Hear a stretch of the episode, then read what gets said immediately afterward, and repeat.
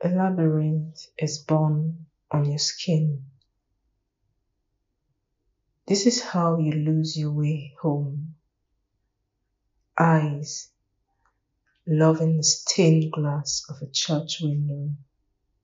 Your head, filament in light bulb, becoming fantasy.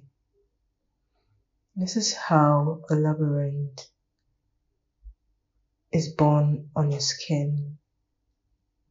The prophecies and prose of your country.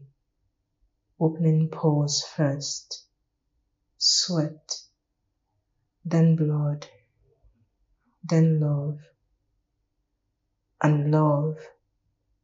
Doing a cesarean thing in your chest.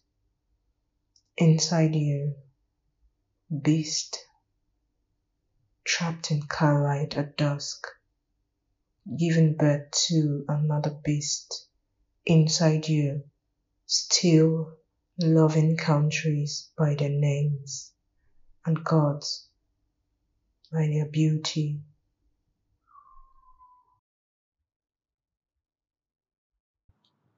Sobre la piel te nace un laberinto.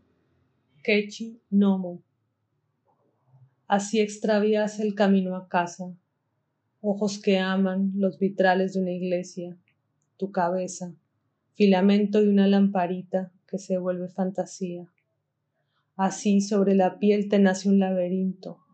Las profecías y la prosa de tu país, que primero abre los poros, transpiración, después sangre, después amor. Y el amor, una especie de cesárea en el pecho, adentro tuyo, una fiera atrapada a la luz de un auto al anochecer, que da luz a otra fiera.